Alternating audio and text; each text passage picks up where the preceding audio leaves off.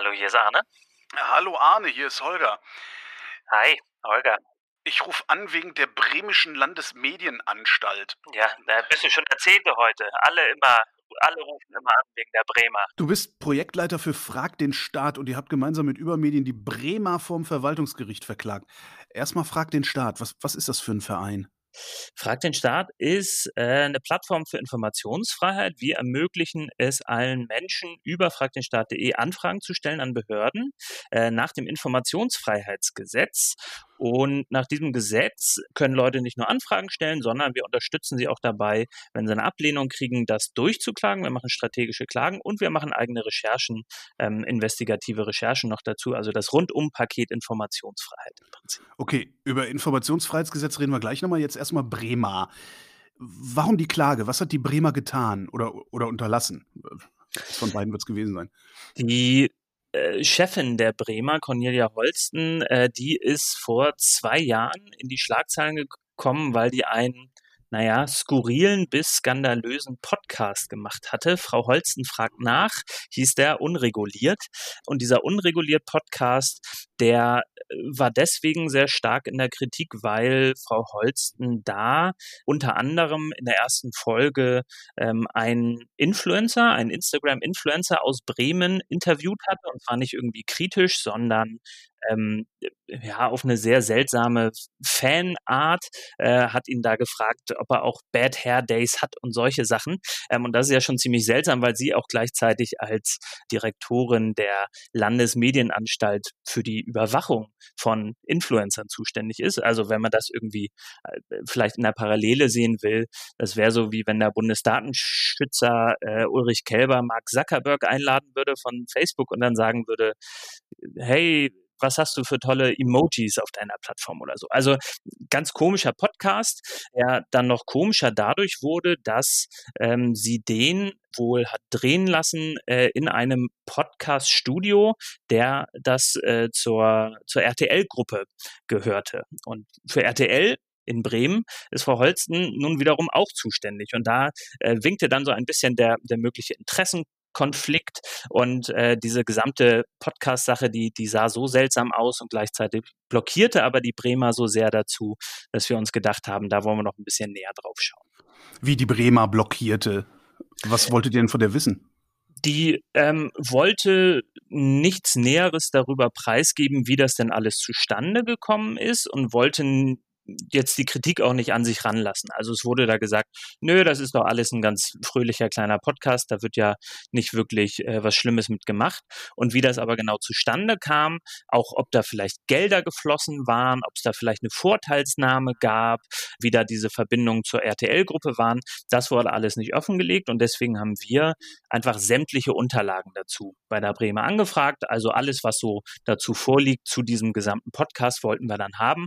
Und die Bremer hat gesagt, nee, kriegt ihr nicht. Informationsfreiheitsgesetz, das ist zwar grundsätzlich da und grundsätzlich müssen Behörden danach Auskunft geben, aber für uns gilt das nicht. Also die, die Bremer Chefin lässt eine peinliche Sendung produzieren. Ist das nicht ein bisschen kleinlich, dann darauf runter? Reicht das nicht, die für diese Sendung auszulachen? Das war doch schon schlimm genug. Also diese Landesmedienanstalten, von denen kriegt man ja häufig nicht so viel mit, aber wenn man sich anschaut, was für Kompetenzen die haben, dann ist das schon wirklich wichtig in so einer demokratischen Gesellschaft. Das hat man ja vor ein paar Monaten zum Beispiel mitbekommen in diesem Streit um die Sendelizenzen von RT Deutsch zum Beispiel. Das war dann die Berlin-Brandenburgische Medienanstalt, die mit denen im Clinch lag. Aber auch so Fragen von Kennzeichnung von Werbung auf Social Media, größeres Thema in letzter Zeit. Dafür sind die auch zuständig. Und wenn man jetzt den, den Eindruck erhält, äh, so eine dieser Landesmedienanstalten, die nimmt ihren eigenen Job gar nicht wirklich ernst und kuschelt dann eher mit den Leuten, mit denen sie da ähm, eigentlich eher in einer respektvollen Distanz sein müsste, dann ist das, glaube ich, schon eine größere Sache und da muss man sich das auch anschauen. So, die, und die Bremer sagt, nö, IFG ist nicht, krieg, ihr kriegt keine Informationen. Dürfen die das? Weil ist doch Gesetz, denke ich. Genau, das haben wir auch so gesehen und deswegen haben wir sie ja auch verklagt. Also natürlich darf eine Behörde erstmal sagen, das ist so nicht und das trifft auf uns nicht zu, aber dann darf man auch dagegen vorgehen und dann entscheidet am Schluss ein Gericht. Und das ist auch, was hier passiert ist. Also wir hatten ursprünglich diese Anfrage gestellt ähm, im April 2020, gemeinsam von Übermedien und Frag den Staat. Und dann ging das so ein bisschen hin und her. Wir haben eine Ablehnung bekommen, sind dagegen mit einem Widerspruch vorgegangen. Das wurde wiederum abgelehnt. Und dann äh, sind wir vor Gericht gegangen. Äh, das kann man so ganz normal in solchen Fällen machen. Und das Gericht hat dann nach so ein paar weiteren Schriftsätzen vor knapp zwei Wochen endlich darüber entschieden. Und habt ihr, also haben wir gewonnen? Was ist Gewinnen? Eine philosophische Frage. Also ähm, im Urteil steht drin, dass wir größtenteils verloren haben, aber trotzdem ist dieses Verfahren, würde ich sagen, erfolgreich. Und das ist vielleicht ein bisschen bisschen seltsam mutet das erstmal an, aber ähm, die rechtlichen Grundsatzfragen, die wir klären wollten, die haben wir positiv geklärt. Ganz grundsätzlich hatte ja die Bremer am Anfang gesagt, dieses Informationsfreiheitsgesetz, das gelte für sie nicht und es gäbe andere Gesetze, die für sie gelten, das Bremische Landesmediengesetz. Und wir haben durch dieses Urteil jetzt bestätigt bekommen, dass auch die Bremer grundsätzlich Auskunft geben muss. Das heißt, die unterfallen im Gesetz. Grundsatz haben wir für uns entschieden. Das heißt, weitere Anfragen, die können erfolgreich sein. Und wir haben durch diesen Prozess ganz gut zeigen können, dass äh, die Bremer in diesem Fall wirklich wahnsinnig chaotisch gehandelt hat. Also es gibt ja in deutschen Behörden, ja, ist ja Deutschland hier, da gibt's den Grundsatz der, der Aktenmäßigkeit, also alles, was so an, an Vorgängen äh, da ist, das muss veraktet werden. Und es wurde durch dieses Verfahren sehr schnell klar, die Bremer, die hat hier zu diesem Podcast überhaupt gar nichts veraktet. Also da, da war intern noch nicht mal irgendwie deutlich, wie es dazu kam, dass, dass es eine Verbindung gab zu RTL. Und das konnten wir durch dieses Urteil letztlich auch sehr gut zeigen. Das heißt, es ist eigentlich eine ziemliche Chaosbehörde. Wäre ich Rechtsaufsicht, also wäre ich jetzt die, die Bremer Staatskanzlei, ich würde mir das mal ein bisschen genauer anschauen, wie da eigentlich Akten geführt werden. Nur verloren haben wir letztlich, weil es keine Infos gab. Also so ein bisschen paradox. Das hatte uns die Bremer am Anfang nicht gesagt. Aber dadurch, dass nichts da ist, und wir jetzt mal davon ausgehen, dass die Bremer jetzt nicht lügt und es tatsächlich nichts gibt, dadurch, dass nichts da ist, ist auch unsere Klage auf Zugang zu Infos letztlich ins Leere gelaufen, weil eben nichts da ist. Ähm, und damit haben wir auf dem Papier verloren, aber all die Rechtsfragen dahinter, die wichtig waren, die haben wir für uns entscheiden können. Wie hätte man denn sowas überhaupt veraktet? Einfach irgendwo einen Zettel in Umschlag legen, wo drauf steht, hier, ich habe einen Podcast produzieren lassen bei RTL? Genau, also in, in der Regel gibt's ja irgendwas Schriftliches, dann noch dazu wenigstens irgendwie eine Einladung in dieses Studio. Wenn man sowas unentgeltlich macht, dann würde ich mich als Behörde auch absichern und würde das irgendwo festhalten, dass das unentgeltlich ist. Da muss was Schriftliches sein und da gibt's inzwischen E-Akten, also das muss man auch nicht mal ausdrucken, das kann man alles elektronisch machen. Dann kriegt das eine Vorgangsnummer und dann ist das veraktet. Und dass hier nichts veraktet wurde, deutet eher darauf hin, dass das wirklich alles äh, so außerhalb der Behörde gemacht wurde. Also mit einem privaten Handy vielleicht, über private E-Mail-Adressen, über äh, Direktanrufe. Und das, das kennt man eigentlich sonst nur so von ja, weiß ich nicht, Andreas Scheuer vom Ex-Verkehrsminister, der hat das wirklich systematisch gemacht, auch so im Zusammenhang mit der Pkw-Maut, da hat er wirklich versucht, dafür zu sorgen, dass nichts in den Akten landet, damit man ihm danach kein Fehlverhalten nachweisen kann. Und so ein bisschen mutet das hier auch an, sicherlich nicht in der Höhe und in der Krassheit wie bei Andreas Scheuer, aber äh, ziemliches Chaos war hier auf jeden Fall auch. So, jetzt Informationsfreiheitsgesetz. Was genau ist das für ein Gesetz? Was steht da drin? Das Informationsfreiheitsgesetz ist eigentlich ein ziemlich gutes Gesetz, weil es ganz schön ungewöhnlich für Deutschland der Verwaltung grundsätzlich Transparenz vorschreibt. Das Informationsfreiheitsgesetz, das gibt es auf Landesebene, gibt es auch auf Bundesebene, das sagt, grundsätzlich sind alle Infos, die beim Staat liegen, also Verträge, E-Mails, Gutachten, irgendwelche Briefe von Lobbyistinnen, alles, was da so rumliegt, all das muss auf Antrag herausgegeben werden. Das heißt, wenn ich an eine Behörde gehe und sage, schickt mir mal alle Gutachten zu diesem Thema, dann müssen die das auch machen.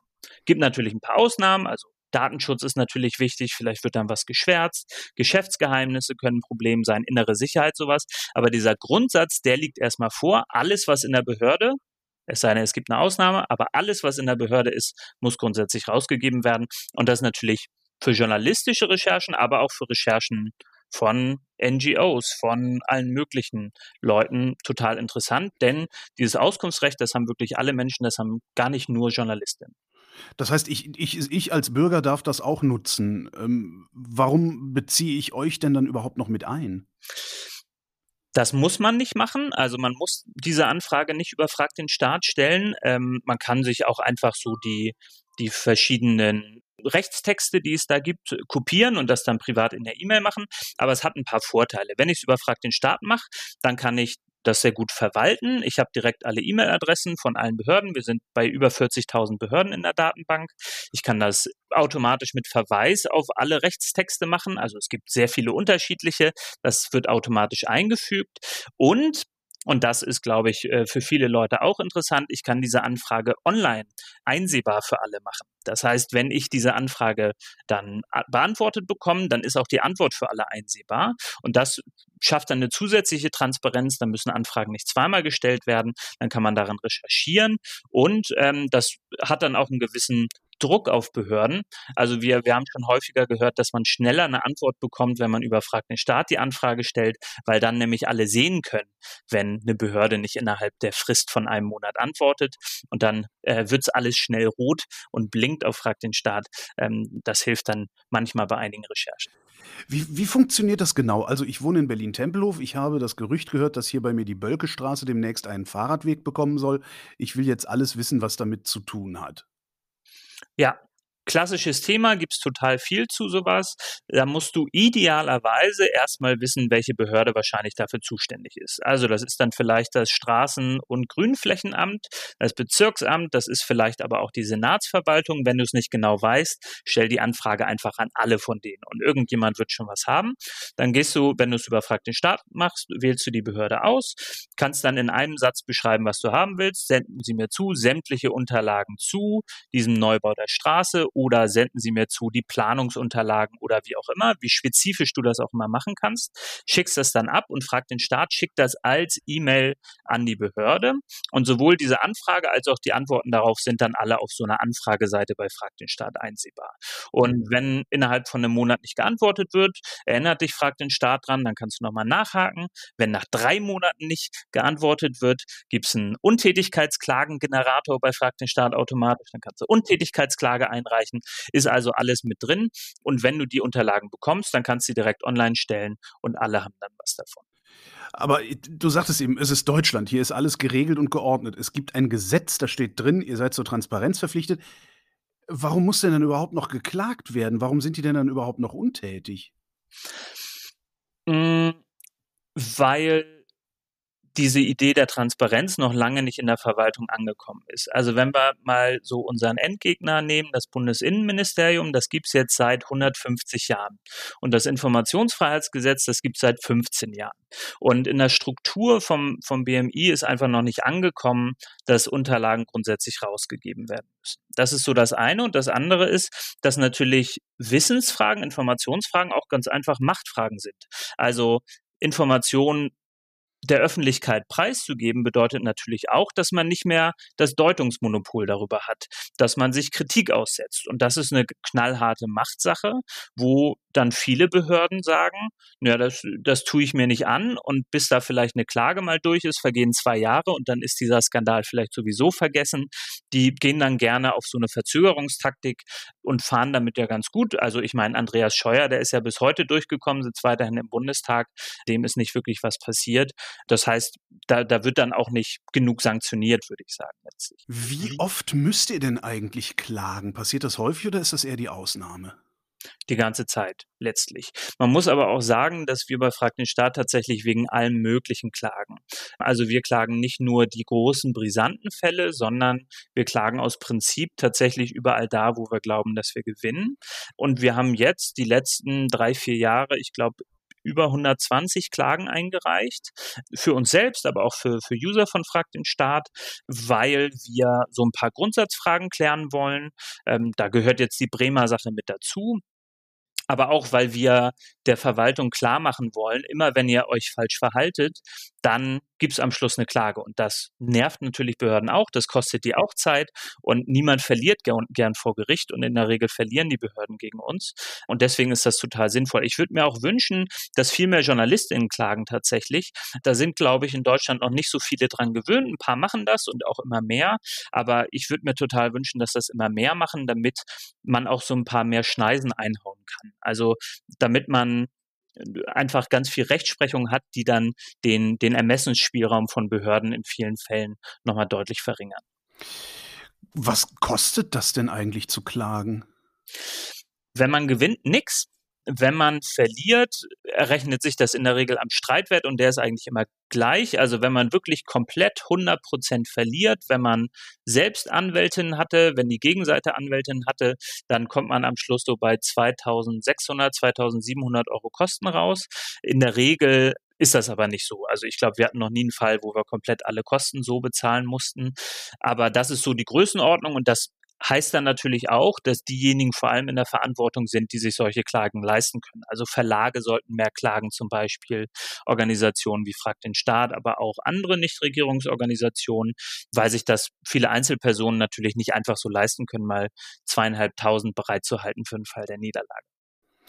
Angenommen, ich wäre jetzt Multimillionär und hätte nichts Besseres vor, als zu trollen, könnte ich dieses Informationsfreiheitsgesetz und oder frag den Staat auch missbrauchen, um die Behörden mit Klagen zu überfluten? Du könntest es versuchen, aber dann wenn du es tatsächlich nur machst, um Leute zu trollen, dann ist das tatsächlich auch Rechtsmissbrauch. Und das ist wiederum verboten. Da gibt es auch Rechtsprechung zu. Das heißt, wenn man tatsächlich nur Anfragen stellt, um eine Verwaltung lahmzulegen, dann ist das ein, ein Antrag, der, äh, der unzulässig ist und dann kommt man auch an nichts. Mir ist auch tatsächlich kein Fall in Deutschland bekannt, wo das jemand mal wirklich in großer Zahl gemacht hätte, ich glaube, das, äh, das lohnt sich dann letztlich auch nicht. Das macht auch keinen wirklichen Spaß. Du sagtest, das Bundesinnenministerium wäre euer Endgegner. Gibt es denn so äh, Standardbehörden, die sich besonders gerne zieren oder Standardvorgänge, bei denen sich Behörden besonders gerne zieren? Ja, man kann eigentlich an solchen Informationsfreiheitsvorgängen ganz gut so die, die Kultur und Tradition von Behörden sich anschauen. Also ein Kanzleramt und auch ein Innenministerium, auch auf Landesebene, ist in der Regel nicht darin geübt, mit BürgerInnen umzugehen und das merkt man bei sowas auch. Es gibt dann aber andere Behörden, in der Regel dann die Umweltministerien auf Bundes- und Landesebene, die häufig sehr viel Erfahrung haben in der Zusammenarbeit mit Umweltorganisationen und dann auch ganz anders an solche Anträge rangehen. Und dann hängt es natürlich relativ viel von von politisch brisanten Themen ab. Also je brisanter etwas wird, desto unwahrscheinlicher wird es auch, dass man an was rankommt. Das hängt dann jeweils auch so ein bisschen von der Verwaltungsspitze ab. Darum hast du jetzt schon häufiger Andreas Scheuer, den ehemaligen Bundesverkehrsminister, erwähnt, oder? Genau, also weil wir da noch ein paar Klagen laufen haben aus der letzten Legislatur und da geben wir auch nicht auf. Da gab es äh, tatsächlich so ein paar Fälle, die, die sehr, sehr, sehr seltsam wirken, wo es Berichte darüber gab, dass der über WhatsApp-Nachrichten kommuniziert hat, über SMS, über sein privates E-Mail-Postfach, über das Postfach seines Bundestagsaccounts. Offensichtlich würde ich sagen, um sicherzustellen, dass Informationen nicht in der Akte liegen. Und wir haben jetzt einen Fall, der gerade nächste Woche verhandelt wird äh, vom Berliner Verwaltungsgericht da wirkt es tatsächlich so unglaubwürdig, dass die sagen, sie hätten Informationen nicht, dass tatsächlich eine Beamtin des Verkehrsministeriums jetzt vor das Verwaltungsgericht gela geladen wird als Zeuge. Also die wird da quasi vernommen in einer nicht öffentlichen Sitzung und da wird nochmal ihr ganz genau auf den Zahn gefühlt, ob es tatsächlich so ist, dass die Information nicht vorhanden ist, weil, glaube ich, alle im Raum da schon wissen, die Infos, die gab's und jetzt einfach so zu tun, äh, als ob sie nie gegeben hätte, das äh, ist dann schon ja, fast Prozessbetrug. Und deswegen äh, lassen wir da auch nicht locker, weil, weil wir glauben, da können wir ihn nicht jetzt einfach davonkommen lassen. Gerade im Umgang mit der Pkw-Maut, die ja nun hunderte Millionen Euro kostet am Schluss. Da braucht es noch mehr Aufklärung und da sind wir noch nicht am Ende. Aber wie funkt, also alle im Raum wissen, dass diese Informationen da sein müssen, sagst du? Da wird jetzt nochmal eine Beamtin vernommen äh, in einer nicht öffentlichen Sitzung. Die könnte sich doch aber trotzdem einfach hinstellen und sagen, nee, es gibt diese Informationen nicht. Also woher könnt ihr wissen, dass Informationen vorhanden sind? Weil verschleiern, äh, du hast ja eben beschrieben, ich muss ja nur mein privates Handy benutzen, da sind die Informationen gar nicht da. Und trotzdem ist ein Vorgang ausgelöst worden. Ich glaube, da sind wir dann irgendwann an dem Punkt, wo wir uns fragen müssen, wie stark vertrauen wir denn eigentlich dieser Verwaltung? Also wenn die Beamtin sich hinstellt, obwohl sie es besser weiß und sagt, diese Infos gibt's nicht, dann ist das, glaube ich, in dem Fall tatsächlich Prozessbetrug, dann ist das ja, also mindestens rechtswidrig und dann könnte sie dafür auch persönlich ganz schön Probleme bekommen. Da ist die Hürde also schon relativ hoch. Aber grundsätzlich ist das natürlich schon denkbar. Also es ist schon denkbar, dass dann vielleicht eine Information kurz nachdem man sie anfragt gelöscht wird. Das wäre dann rechtswidrig, aber wenn es niemand mitbekommt, dann ist das so. Ich glaube, das ist selten. Ich kann mir aber durchaus vorstellen, dass es passiert. Und dann ist auch tatsächlich das Informationsfreiheitsgesetz nicht mehr das Werkzeug, um daran zu kommen, weil das Informationsfreiheitsgesetz dafür da ist, vorhandene Infos ähm, zu bekommen. Und wenn die dann gelöscht werden, dann ist es, glaube ich, eher eine Frage für den Staatsanwalt und nicht mehr für dieses Gesetz. So eine unkooperative Behörde, ist das eigentlich dann immer auch gleich ein Hinweis darauf, dass irgendwas stinkt? Es macht es auf jeden Fall wahrscheinlicher, dass was stinkt, würde ich sagen. Es ist aber auch eine, ein Hinweis darauf, dass es Leute in der Verwaltung gibt, immer noch, die einfach keinen Bock darauf haben, ihre Infos rauszugeben, die dann das Gefühl haben, alles, was es da so an Akten gibt, das schreiben sie ja und das gehört ihnen. Und diese BürgerInnen, die sollen ihnen mal nicht zu nahe kommen. Das ist eine Sache, die hoffentlich sich so über die nächsten Generationen in Verwaltung dann auch ein bisschen auswächst. Das ist so ein bisschen meine Hoffnung. Das ist aber äh, schon ein Grundsatzproblem. Also jemand, der jetzt 30, 40 Jahre im Innenministerium gearbeitet hat, wird jetzt nicht noch auf den Gedanken kommen, jetzt auf einmal einen auf Transparenz zu machen. Das muss ich, glaube ich, auf anderem Weg erledigen. Und wo müffelt es momentan außer bei Andreas Scheuer ganz besonders? Also ich glaube, im Kanzleramt müffelt es immer noch sehr stark. Also was wir jetzt zum Beispiel uns gerade versuchen anzuschauen, ist so die Frage, wie mit diesen 100 Milliarden Sondervermögen umgegangen wird. Das ist dann nicht nur Kanzleramt, sondern auch Verteidigungsministerium. Da ging es ja wirklich vor ein paar Monaten sehr schnell in diesem Beschluss, wie die 100 Milliarden zustande kommen, die jetzt als Sondervermögen für die Bundeswehr bereitgestellt werden können. Und wie es aber genau dazu kam, das ist wahnsinnig schwer herauszufinden, weil offensichtlich, und das kennt man schon so ein bisschen vom Kanzleramt, es zwar Papiere gibt dazu, die aber als Non-Paper eingestuft sind. Also da geht dann das Kanzleramt daher und reicht Informationen rum und das sind dann auch normal abgetippte Akten im Prinzip, aber die tauchen dann nirgendwo richtig auf und da ist es ganz schön schwer ranzukommen. Und das schauen wir uns gerade ein bisschen näher an. Ich glaube, da, da wird dann auch bald eine, eine Klage kommen. Das Kanzleramt, das ist halt sehr stark geformt noch durch, durch Angela Merkel. Die gesamte Regierungszeit von Angela Merkel ist auch die gesamte Existenz des IFG, des Informationsfreiheitsgesetzes. Die hat das also sehr stark geprägt. Und ob da jetzt unter Scholz wirklich eine Änderung kommt, da bin ich mir jetzt nicht so sicher. Hast du denn wenigstens Hoffnung? Also Hoffnung habe ich grundsätzlich erstmal nicht. Aber ich glaube tatsächlich, dass wir in diesem Bereich so weit sind, gerade wie wir es lang nicht waren, vielleicht noch nie waren. Und die öffentliche Nutzung von diesem Gesetz ist, und, und ich glaube, das ist wirklich sehr entscheidend, so groß ist wie noch nie. Und so viel Bewusstsein für Informationsrechte da ist wie noch nie.